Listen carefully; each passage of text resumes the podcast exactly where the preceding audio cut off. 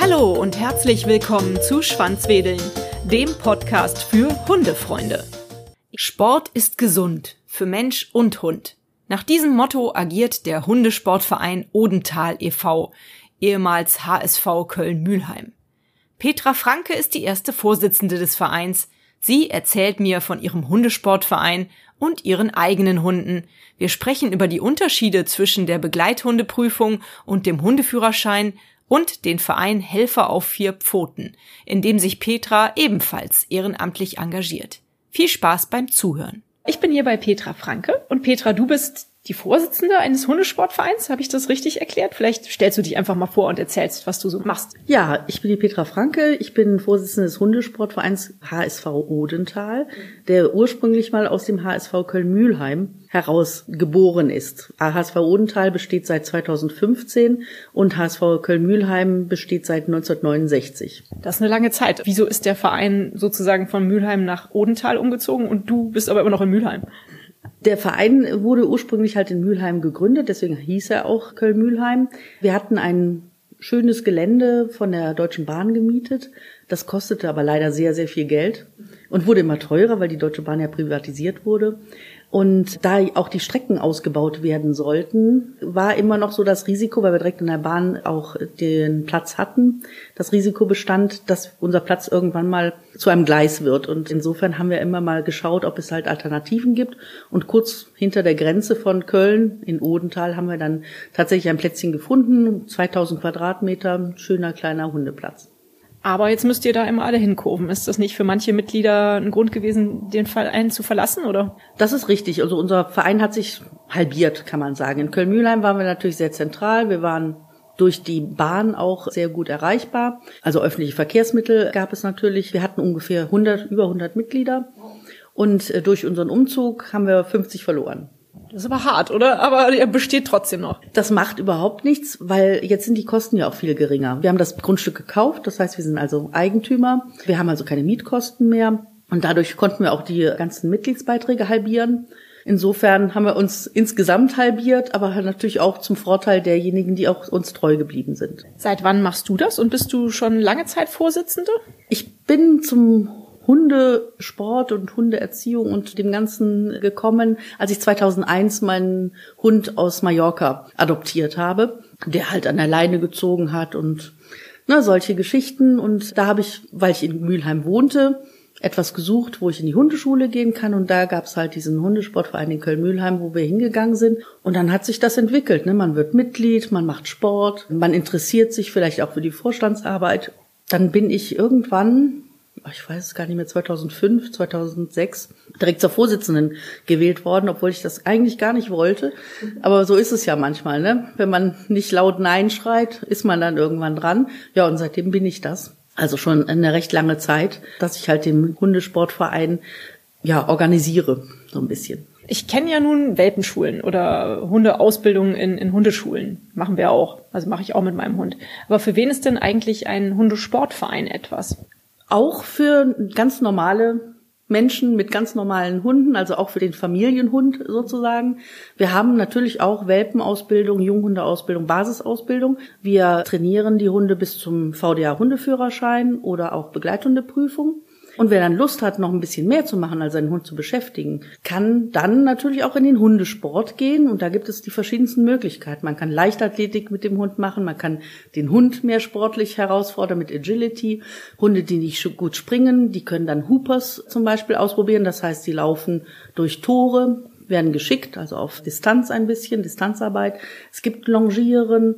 Wir tanzen, wir haben also auch eine Dog-Dance-Gruppe, ne, wo man halt mit so einzelne Tricks aneinander fügt und dann halt zur Musik sich nett bewegt. Ja, es gibt eigentlich alle Möglichkeiten, die man sich so vorstellen kann an Hundesport. Und unser Hundesportverein ist eigentlich relativ vielseitig. Also wir bieten relativ viel und auch viele neue Hundesportarten. Also auch zum Beispiel das Rally Obedience ist eine Gehorsamssportart. Sitz, Platz, Fuß, tralala. Allerdings halt an, immer an verschiedenen Stationen. Man hat wie so eine kleine Rallye sozusagen immer zu absolvieren, muss immer wieder neue Aufgaben erfüllen mit seinem Hund. Das geht dann manchmal auch auf Zeit und wird dann halt auch die Ausführungen immer benotet.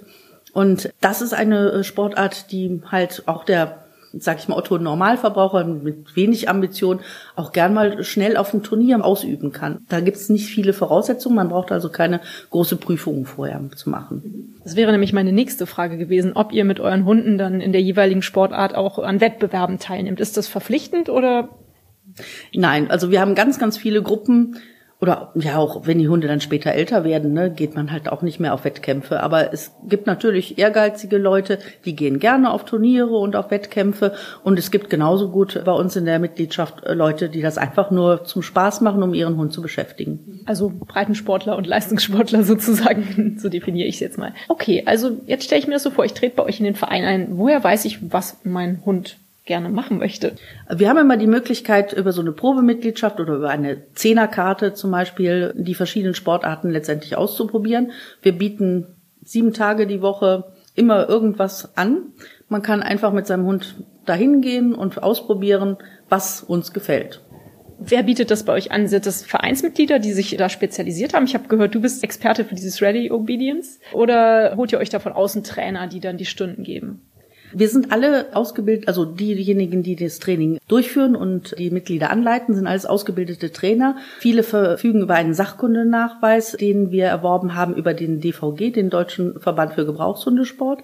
Ich selbst habe auch den Nachweis des Paragraphen 11 für Hundetrainer den ich letztendlich nachweisen muss, weil wir halt auch nicht nur Mitglieder trainieren, sondern auch Leute, die ganz normal auf Zehnerkarte, also bezahlen, wie eine Hundeschule sozusagen. Es sind letztendlich von uns Mitglieder beziehungsweise befreundete Trainer, die die Trainings geben, letztendlich aber alle qualifiziert und entsprechend vorgebildet. Wie viel kostet denn die Mitgliedschaft in eurem Verein? Die Mitgliedschaft in unserem Verein kostet unterschiedlich, ob man aktiv oder inaktiv ist. Ähm, aktive Mitglieder bezahlen schätzungsweise, ich kann es nicht gerade aus dem Kopf nicht sagen, um die 150 Euro im Jahr. Allerdings ist natürlich mit so einer Mitgliedschaft auch eine Verpflichtung verbunden. Man sollte sich natürlich auch einbringen in den Verein. Und wir hätten dann ganz gerne, dass die Leute halt auch ein bisschen was tun. Das sind auch, wenn wir Veranstaltungen haben, manchmal haben wir Tag der offenen Tür oder so Schnupperkurse oder ähnliches, dass dann die Mitglieder aushelfen. Oder jetzt in, in, der Zeit des Laubfalls, äh, dass halt auch ein bisschen Laub gefegt wird und so weiter. Ne? Oder manchmal müssen ein paar Geräte wieder instand gesetzt werden, irgendwas angestrichen werden. Was man kann, das kann man dann vielleicht auch für den Verein tun. Also typische Vereinsarbeit, das ist ja relativ normal. Ich habe eine Frage und zwar kenne ich von anderen Menschen, mit denen ich Interviews geführt habe, das Argument, so Hundesport, das ist eigentlich eher was, was Herrchen und Frauchen glücklich macht und ähm, grundsätzlich der Hund braucht das nicht. Der Hund braucht Freilauf, der braucht irgendwie Beschäftigung beim Spaziergang, aber der braucht nicht so einen Sportkrams. Was hältst du von dem Argument? Ja, also es ist tatsächlich so, es gibt verschiedene Meinungen, man kann es so oder so sehen. Äh, letztendlich sollte man bedenken, unsere Hunde sind ja für etwas gezüchtet worden. Wir haben, ne, die meisten Hunde haben eine Rasse und diese Rasse ist gezüchtet worden für einen bestimmten Gebrauch. Und es gibt ganz viele Hunde, die als Jagdhunde gezüchtet wurden, aber mittlerweile halt ein Familienhundedasein äh, leben, weil sie halt ne, als Jagdhunde typischerweise zu Hause sehr ruhig sind, draußen gerne aktiv. Diese Hunde sind eigentlich sehr glücklich, wenn sie auch mal eine Beschäftigung bekommen. Und Hundesport ist ja nicht nur körperliche Beschäftigung, sondern tatsächlich auch geistige Anregung für den Hund. Und das ist ganz wichtig, finde ich. Und es fördert natürlich auch die Bindung zwischen Mensch und Hund. Macht ihr auch Mantrailing? Wir haben vor, das irgendwann mal anzubieten. Wir haben also ein Mitglied, die sehr engagiert im Mentrailing auch selbst ihren Hund führt und sehr erfolgreich ist. Wir haben es allerdings noch nicht geschafft, tatsächlich einen entsprechenden Kurs auf die Beine zu stellen.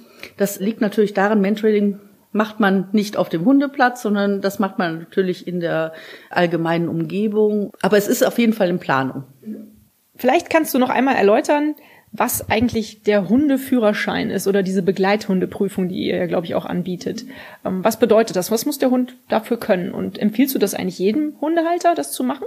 Also der Vorteil beim VDA Hundeführerschein beziehungsweise auch bei der Begleithundeprüfung ist, dass man innerhalb, also erstmal in der Vorbereitung lernt, wie gehe ich mit meinem Hund um. Ich lerne die Körpersprache meines Hundes kennen, ich lerne meinen Hund zu verstehen und ich lerne, wie ich meinem Hund bestimmte Dinge beibringen kann. Letztendlich die Prüfung an sich ist eine, ja, also vorgeschriebene Prüfung, die halb auf dem Platz und halb auch im Stadtgebiet stattfindet. Es wird also nicht nur der Gehorsam auf dem Hundeplatz, also bei Fußgehen, Sitz und Platz und solche Geschichten überprüft, sondern auch das Wesen des Hundes und in Alltagssituationen. Ne, also Konfrontation mit Joggern, Fußgängern, Fahrradfahrern, Autos und so weiter und so weiter. Insofern ist es, denke ich mal, eigentlich eine, eine, schöne Geschichte. Und in manchen Gemeinden, so auch rund um Köln, gibt es sogar eine Ermäßigung bei der Hundesteuer, wenn man so etwas nachweisen kann. Davon habe ich auch schon gehört. Das wäre dann ganz praktisch. Was ist für euren Verein im Moment so die größte Herausforderung? Du, es hörte sich ja gerade so an, als ob ihr ganz gut situiert seid und auch finanziell ganz gut klarkommt. Okay, ihr versucht Mantrailing einzuführen. Gibt es andere Herausforderungen, vor denen ihr so steht? Und die einzige Herausforderung ist letztendlich unsere Platzanlage wieder so schön zu gestalten, wie wir ja das eigentlich diesen Komfort kennen von früher. Ne? Äh, es ist halt, wir sind halt ein paar Schritte zurückgegangen. Es ist ein bisschen kleiner, es ist ein bisschen heimeliger und ja, je nach Wetterlage ist es halt auch ein bisschen schwieriger, den Platz zu bespielen. Also in manchen Situationen, wenn es halt drei Tage lang geregnet hat, müssen wir leider ein paar Kurse halt auch ausfallen lassen. So ist es einfach. Sind denn eigentlich alle Hunde bei euch, alle Rassen, alle möglichen, äh, von groß bis klein? Wir haben vom Chihuahua bis zur deutschen Dogge alles anzubieten, was man sich vorstellen kann. Ja. Und die verstehen sich alle? Also wenn du jetzt so einen Hundekurs hast, sind da alle Arten von Hunden dann auch drin? Ja. Wir haben also immer gemischte Gruppen. Ich finde das immer sehr interessant, dass wir, also außer unserer Obedience-Gruppe, wo wir fast nur Border Collies haben. Okay. Aber das, das liegt natürlich auch so auch an der Natur der Menschen, die so einen Hund führen, die dann halt auch ein bisschen mehr auf Genauigkeit achten. Aber in den ganz normalen Familienhundkursen und Basiserziehungskursen haben wir tatsächlich fast nie zwei gleiche Rassen. Also wir haben fast immer durchgehend unterschiedliche Rassen. Man sieht immer wieder, was ist so ein bisschen in Mode ne, an den Junghunden und so weiter, was kommt so äh, langsam an. Und ja, das ist immer ganz interessant. Aber es funktioniert. Ist kein Problem. Schön. Und dann habe ich jetzt auf eurer Homepage, ich habe ja ein bisschen geguckt, habe ich gesehen, dass ihr auch ein ganz besonderes Projekt habt. Das heißt Helfer auf vier Pfoten. Erklär das doch bitte mal. Ja, das ist auch insbesondere ein Herzensprojekt von mir. Ich bin dabei seit 2008. Das ist ein Projekt, das ursprünglich auch vom VDH und vom DVG gegründet wurde. Es sind Besuchsdienste, wo Hundehalter mit ihrem Hund in die Schulen und Kindergärten gehen, aber auch zu Senioren, zum Beispiel in Seniorenheime und den Umgang oder den richtigen Umgang mit dem Hund erklären. Bei den Kindern ist es letztendlich so, dass wir so zehn goldene Regeln haben, die wir den Kindern dann einfach beibringen. Und mit dem Hund dann live ist das immer eine ganz spannende Herausforderung. Gerade jetzt hier heutzutage in der Stadt hat ja nicht jeder einen Hund und viele Kinder haben auch Angst manchmal auch natürlich Kinder mit Migrationshintergrund, die entsprechend da auch eine eher Distanz zum Hund haben. Und man sieht es ganz schnell, wie dann auf einmal ja die ganzen Dämme brechen und ne, der Hund ist da und auf einmal funktioniert es. Ich habe selber zwei ausgebildete Besuchshunde und gehe auch selber zum Besuch, zum Beispiel in der Kindertagesstätte. Und da hatten wir letztes Mal ein junges Mädchen oder ein ganz, ein ganz kleines Mädchen, das in der ersten Stunde wirklich nur auf dem Tisch gestanden hat. Also ich gebe den Kindern dann immer die Möglichkeit, okay, wenn du Angst hast, kein Problem, stell dich einfach auf den Tisch oder setz dich auf den Tisch und guck einfach mal zu. Und in der dritten Stunde fütterte sie schon die Hunde und streichelte sie und es war überhaupt gar kein Problem mehr, mit den Hunden umzugehen. Ne? Und das ist natürlich eine schöne Geschichte. Und ich denke, beim Seniorenheim ist das dann so ähnlich, dass ihr einfach Brücken baut zu den Bewohnern, die vielleicht bisschen vereinsamt sind oder sich einsam fühlen. Ja, vor allem ist es halt so, dass man dann meistens so einen Stuhlkreis, einen sogenannten Stuhlkreis macht. Das heißt, man hat dann eine bestimmte Stunde, wo, wo sich dann die ganzen Senioren aus dem Heim zusammentreffen. Dann kommt der Hund. Gerne in Seniorenheimen werden die Hunde auch mal gerne gefüttert und ne, gestreichelt natürlich. Da ist ja nicht mehr so die Frage, wie ist der Umgang mit dem Hund, sondern man lässt einfach mal ja die Leute mit dem Hund machen. Und man hat natürlich ganz viel auch die Möglichkeit, dass die Senioren dann untereinander auf einmal Kontakte miteinander wieder knüpfen, ne? obwohl sie jahrelang möglicherweise nebeneinander hergelebt haben. Jetzt kennen sie sich auf einmal, weil sie in der Gruppe zusammen den Hund, immer den Hundebesuch beglücken. Super tolles Projekt. Und in eurem Verein bildet ihr die Hunde praktisch zu Helfern auf vier Pfoten aus? Genau, die Helfer auf vier Pfoten haben halt als eine Voraussetzung, dass sie zumindest den VDR-Hundeführerschein absolviert haben oder die Begleithundeprüfung, das kann man sich aussuchen. Und also diese Gehorsamsprüfung ist auf jeden Fall Voraussetzung dafür und dann gibt es nochmal eine entsprechende Überprüfung der Eignung. Das wird aber durch eine verhaltensspezialisierte Tierärztin durchgeführt. Hört sich nach einer ordentlichen Prüfung an, aber ist ja auch richtig so, wenn die Hunde in diese Situation kommen. Deine Hunde kriegen wahrscheinlich nicht so viel Futter an den Tagen, in denen sie in das Seniorenheim gehen, oder? Ja, oder, oder sie müssen halt einen Tag danach etwas fasten. Ja, in, in der Tat äh, wird da natürlich sehr viel gefüttert. Ja. Wie lauten denn die zehn goldenen Regeln, die ihr den Kindern mit auf den Weg gibt? Kannst du die sagen? Also alle zehn auf einmal kriege ich jetzt wahrscheinlich nicht äh, hin, ohne äh, in das Buch geschaut zu haben. Also wir haben auch ein ganz tolles, anschauliches Buch. Aber eine Regel ist zum Beispiel, schau einem Hund nie in die Augen, dann könnte er sich bedroht fühlen. Fass ihn nicht an den Schwanz an. Behandle ihn so, wie du selbst behandelt werden möchtest. Komm nicht zu nah an seine Zähne, wenn du mit ihm spielst. Lauf nicht weg, weil sonst versucht er dich zu fangen. Mit den Zähnen natürlich auch, weil der Hund hat natürlich keine Hände. Kein Hund ist gleich. Also wenn, wenn ich zu Hause einen netten Hund auf dem Sofa habe, heißt das nicht, dass der Dobermann nebenan genauso sich gerne streicheln lässt. Na, also solche Sachen. Was ist eigentlich der Unterschied zwischen der Begleithundeprüfung und dem Hundeführerschein? Vom praktischen Teil her auf dem Hundeplatz sind die Voraussetzungen gar nicht äh, so unterschiedlich. Also die Hunde müssen ein bestimmtes Schema bei Fuß beim Hundeführer laufen, müssen eine gewisse Zeit lang auch liegen bleiben, während ein anderer Hund sich auf dem Hundeplatz bewegt. Die Überprüfung durch den Leistungsrichter ist ein bisschen lockerer beim VDH-Hundeführerschein, weil der VDH-Hundeführerschein wirklich entwickelt wurde für Familienhunde, für Menschen, mit Hund, die das einfach als Nachweis haben wollen. Die Begleithundeprüfung ist eher halt also der Einstieg für in den Sportbereich. Das heißt, für bestimmte Sportarten, wenn ich da auf Turniere gehen will, brauche ich auf jeden Fall eine Begleithundeprüfung. Das sind zum Beispiel Agility, Obedience und Turnierhundesport, wo ich tatsächlich auch eine Begleithundeprüfung nachweisen muss. Aber deswegen sind auch die Anforderungen da ein bisschen höher, weil es halt auch in die eher Leistungsrichtung geht. Denkst du denn, dass im Grunde genommen, wenn man sich die Mühe gibt, halt auch viel mit dem Hund zu arbeiten, jeder Hund ein Helfer auf vier Pfoten werden könnte? Nein, das würde ich auch nicht jedem Hund und Hundehalter raten. Also zum einen Helfer auf vier Pfoten ist ja immer auch das Team gefragt. Also das heißt, auch der Mensch muss natürlich gut sein im Umgang mit Menschen und mit Kindern, muss gut Sachen erklären können zum Beispiel. Und der Hund muss auch Freude dabei haben. Das heißt, er muss menschenbezogen sein. Nicht jeder Hund ist das. Ne? Nicht jeder Hund mag gerne angefasst werden. Also ich gehe nicht in ein Seniorenheim, wenn ich einen Hund habe, der eher schüchtern ist und das sehr unangenehm findet. Ne? Also man muss, wir suchen schon die Hunde so aus, dass sie halt wirklich sehr menschenbezogen sind und sich gerne anfassen lassen und sehr neutral auch auf unangenehme Situationen reagieren. Warum hast du dich damals dafür entschieden, dass deine Hunde Helfer auf vier Pfoten werden? Ich fand das Projekt ganz toll. Und mein ursprünglicher Hund aus Mallorca war kein Helfer auf vier Pfoten. Der mochte sich nämlich nicht unbedingt von jedem anfassen lassen. Der war halt relativ speziell. Und äh, ich habe dann tatsächlich erstmal nur angefangen, Organisator zu werden. Also das heißt, ich habe Teams ausgebildet, ich habe Teams gesucht, ich habe Teams geschult und habe dann 2010 meine kleine Hündin tatsächlich nur nach diesen Kriterien ausgesucht. Die habe ich nicht ausgesucht, weil sie so hübsch ist oder weil sie so klein ist oder wie auch immer, weil sie eine bestimmte Rasse angehört, sondern einfach nur, weil sie nett und menschenbezogen war. Mehr musste sie nicht können. Und da bin ich dann in das wirklich dann in die praktische Arbeit auch gekommen. Und sie ist tatsächlich wesentlich schöner und natürlich abwechslungsreicher als nur die organisatorische Seite. Mhm.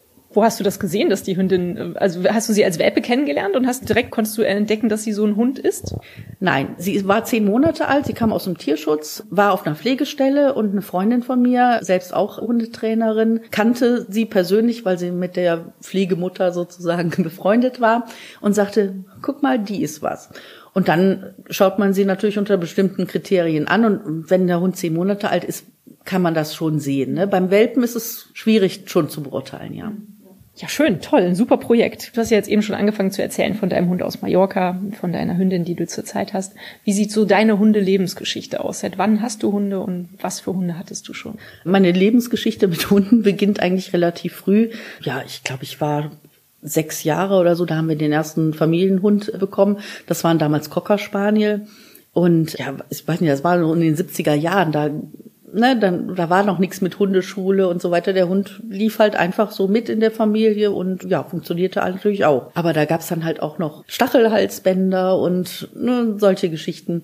Wir hatten da, ich glaube, zwei, drei Cocker Spaniel. Dann musste ich natürlich studieren. Als ich studiert habe, hatte ich keine Zeit für einen Hund. Und habe mir dann am Ende, als ich dann angefangen habe, mich selbstständig zu machen und wieder Zeit hatte, einen Hund auch mit zur Arbeit zu nehmen, habe ich dann mich entschieden, halt auch wieder einen Hund mir selbst anzuschaffen. Ne? Aber eigentlich das ganze Leben begleiten mich irgendwie die Hunde. Und wie kamst du auf den Hund aus Mallorca? Über einen Urlaub tatsächlich.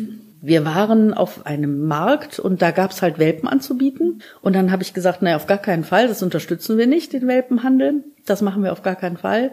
Dann gehen wir lieber in ein Tierheim und dann haben wir, sind wir in ein Tierheim gegangen, haben uns da ein paar Hunde angeschaut, haben uns beraten lassen, welcher Hund ist ganz okay, wer verkraftet den Flug auch, ne? Ich meine, so nervlich ist das natürlich, ja, wie so ein Sprung ins Wasser für so einen Hund. Der wird abgeholt, kommt in eine Box, wird dann verschifft, verflogen und äh, kommt dann auf einmal in ein ganz anderes Land, in eine Stadt, ne? Es ist schon ganz schön.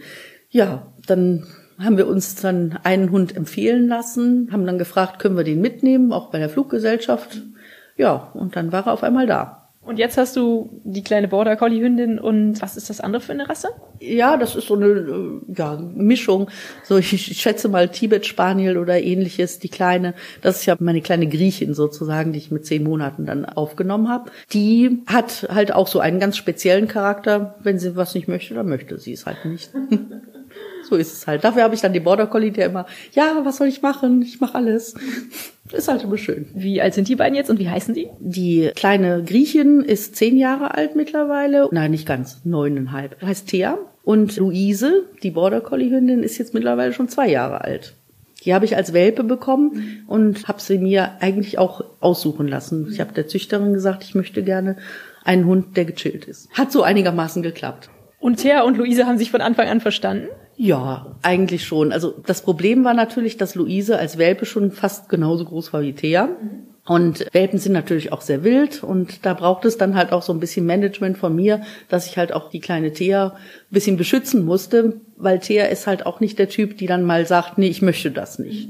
Machen dich Hunde glücklich und macht dich die Arbeit mit den Hunden im Verein und bei dem Projekt glücklich? Ja, auf jeden Fall. Ich denke, dass, dass Hunde ein, ja, eine gewisse Gelassenheit und einen anderen Blick auf den Tag geben, auf den Alltag auch. Sie leben so mehr oder weniger im Hier und Jetzt. Natürlich können Sie sich noch erinnern, dass gestern da ein Häschen über die Straße gelaufen ist und gucken dann am nächsten Tag auch noch mal, ob es da noch vielleicht sitzt. Aber ansonsten sind sie so, ja, okay, ich lebe in den Tag hinein, ich genieße das, was ich habe und wenn ich was möchte, dann versuche ich das auch durchzusetzen. Das ist eine schöne Charaktereigenschaft, die Hunde insgesamt zu haben und sie sind auch sehr beruhigend. Man hat ständig den Oxytocin-Ausstoß, wenn man sie streichelt und sehr beruhigend. Ne? Der Pulsschlag wird niedriger und sind natürlich auch sehr entspannt im Büro. Also wir haben hier keine großen Auseinandersetzungen. Wir haben durch die Bürohunde sind wir da sehr entspannt alle. Kannst du dir ein Leben ohne Hund überhaupt noch vorstellen? Nein. Klare Aussage. Wir kommen auch schon zum Ende des schönen Interviews. Hast du noch irgendein tolles Erlebnis aus den Schulen oder aus den Seniorenheimen? Irgendeine schöne Geschichte, die du in dem Zusammenhang erzählen magst? Ich habe eine erzählte Geschichte, die habe ich nicht selbst erlebt, von äh, tatsächlich einem autistischen Kind. Also es gibt ein Team, die halt auch in äh, Förderklassen gehen. Ein autistisches Kind, das kein Wort gesprochen hat. Sobald der Hund da war, hat das Kind mit dem Hund gesprochen. Das war unfassbar. Ja, ich konnte es auch nicht glauben, aber ich glaube schon, dass das so war.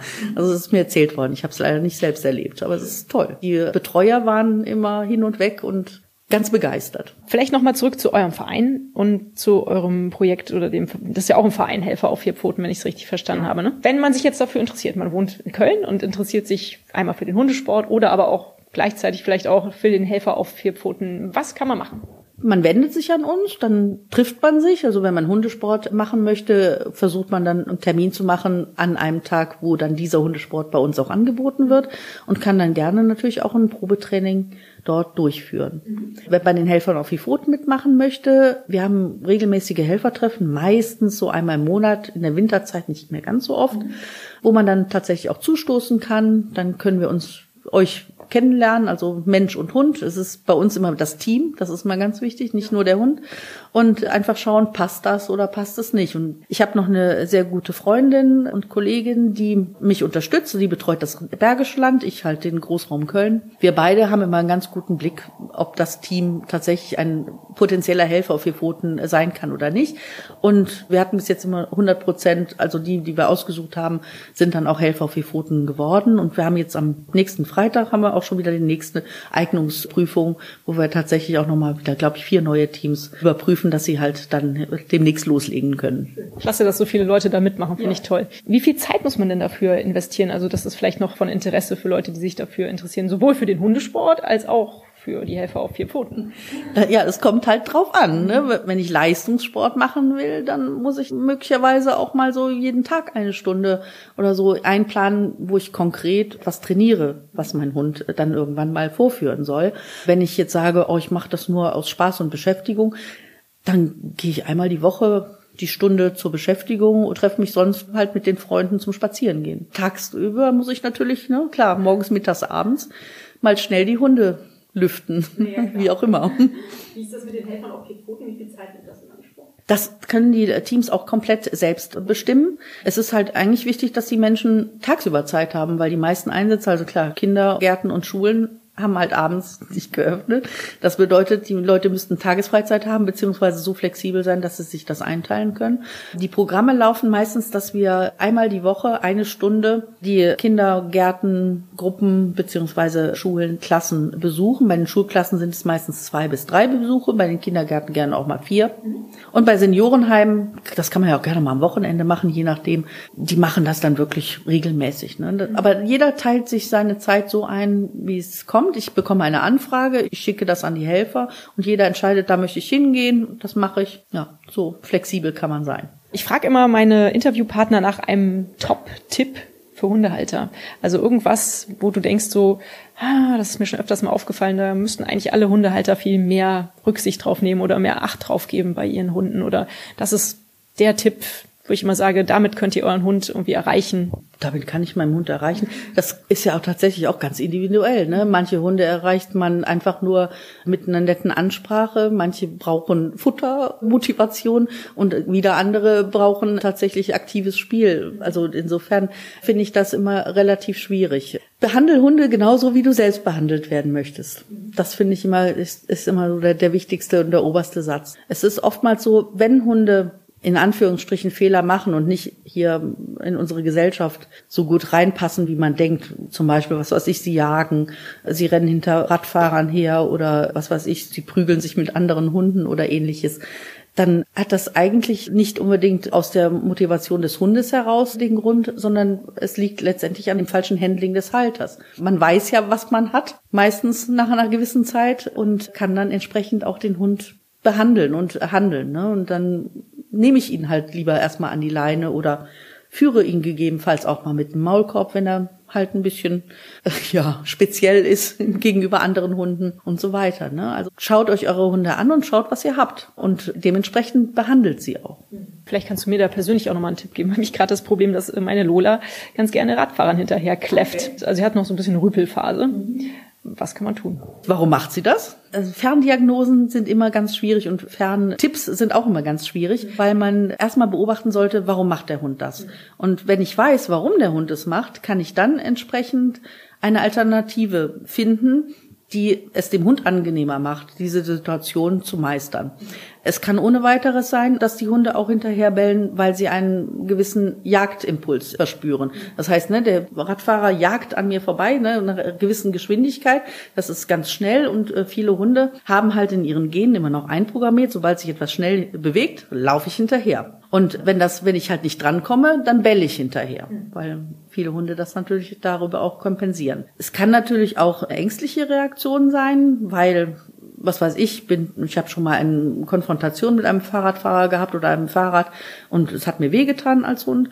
Dann versuche ich den natürlich, ne, Angriff ist die beste Verteidigung, wegzubellen. Dann ist es aber eher so, Also wenn es eine Angstreaktion ist, dann sieht man das an der Körpersprache des Hundes. Dann hat er auch zurückgelegte Ohren, ist eher so ein bisschen gedrungen, ne? nicht hoch und nach vorne schauen, sondern eher so ein bisschen zurückziehen. Gegebenenfalls versteckt er sich manchmal auch hinter seinem Menschen und bellt dann so zwischen den Beinen oder von hinten hinterher. Also wenn sie hinterher rennen, könnte es tendenziell eher so in die Jagdgeschichte gehen. Und dann sage ich, baue ich immer gerne ein Alternativverhalten an. Also zeigt deinem Hund, was ist die beste Alternative? Und meistens sind sie ja sehr futteraffin. Und können ganz viele Hunde können Sitz schon immer ne? von klein auf können die Sitz. Dann versuche ich das halt aufzubauen dass ich halt in verschiedenen Situationen ohne Radfahrer erstmal ganz viel sage Sitz und auch auf Entfernung Sitz Sitz Sitz ne? und dafür gibt's immer ganz tolle Sachen. Und dann fange ich das an auch zu trainieren indem ein Fahrradfahrer etwas weiter weg von uns sich bewegt und äh, frage das ab, ob das funktioniert. Ne? Und so komme ich dann immer weiter in die nächste Konfrontation hinein. Ne? Also ich arbeite ungerne mit Schreckreizen, wie es gerne mal im Fernsehen gezeigt wird, ne? dass man sagt, ja, macht die Fahrradfahrer unangenehm. Gibt's ja die Rütteldosen und die Wasserspritzflaschen im Fernsehen. Es gibt aber ganz andere, ganz viele andere Alternativen. Also Köpfchen statt Knöpfchen. Das ist ein toller Spruch. Klasse, Dankeschön. Hast du noch einen äh, Buchtipp für Hundehalter? den du empfehlen kannst? Das kommt auch darauf an, was ich gerne lese und wo, wo ich mich gerne weiterbilden möchte. Was hat dich denn zuletzt irgendwie begeistert und, und überzeugt? Ich habe letztens ein Trainingstagebuch, äh, wie schreibe ich ein Trainingstagebuch, habe ich gelesen. Ich weiß jetzt gar nicht mehr, wie der, wie der Wortlaut äh, des Titels ist. Aber das ist tatsächlich dann nur fürs Hundetraining, ne? Also, weil es ist, Hundetraining ist eigentlich ja, nur Technik. Ne, man muss wirklich relativ gut darauf achten, dass man diese Technik auch einhält. Ne, oftmals sagt man, ach komm, das funktioniert ja schon ganz toll und dann, dann wird man schludrig. Und so ein Trainingstagebuch hilft einem immer so ein bisschen noch immer den roten Faden im Training weiter zu behalten, wenn man gerade so schwierige Tricks versucht einzustudieren. Ne? Und weil wir halt auch Dogdance machen und da sind dann halt auch ein paar schwierige äh, Geschichten dabei, ist sowas ganz hilfreich. Ansonsten fand ich ganz schön Spiel auf Augenhöhe von Udo Ganzloser fand ich sehr schön, wo geschrieben steht, mehr oder weniger, also um einen Satz zu sagen, spiel mit deinem Hund und hab Freude dabei. Petra, vielen Dank für die Tipps. Vielen Dank für deine Zeit und das tolle Gespräch und weiterhin viel Erfolg mit dem Hundesportverein und mit den Helfern auf vier Pfoten. Danke. Ja, vielen Dank für deine Aufmerksamkeit und dass ich hier etwas über unseren Hundesportverein erzählen durfte. Weitere Infos zum Hundesportverein und den Helfern auf vier Pfoten findet ihr wie immer in den Show Notes. Auf der Seite des Deutschen Verbandes der Gebrauchshundesportvereine DVG findet ihr mit Sicherheit auch einen Hundesportverein in eurer Nähe. Ich hoffe, ihr konntet aus dieser Folge wieder etwas für euch mitnehmen. Ich freue mich über euer Feedback oder Fragen, die ihr mir gerne an meine Mail schicken dürft auch die findet ihr in den Show Notes. Hat euch dieser Podcast gefallen, dann teilt ihn doch mit euren Freunden und gebt mir eine 5-Sterne-Bewertung, denn nur so werden auch andere Hundefreunde auf den Podcast aufmerksam. Nun knuddelt euren Hund und gebt ihm ein Leckerchen und sorgt für ein Schwanzwedeln. Bis zur nächsten Folge. Wuff und tschüss.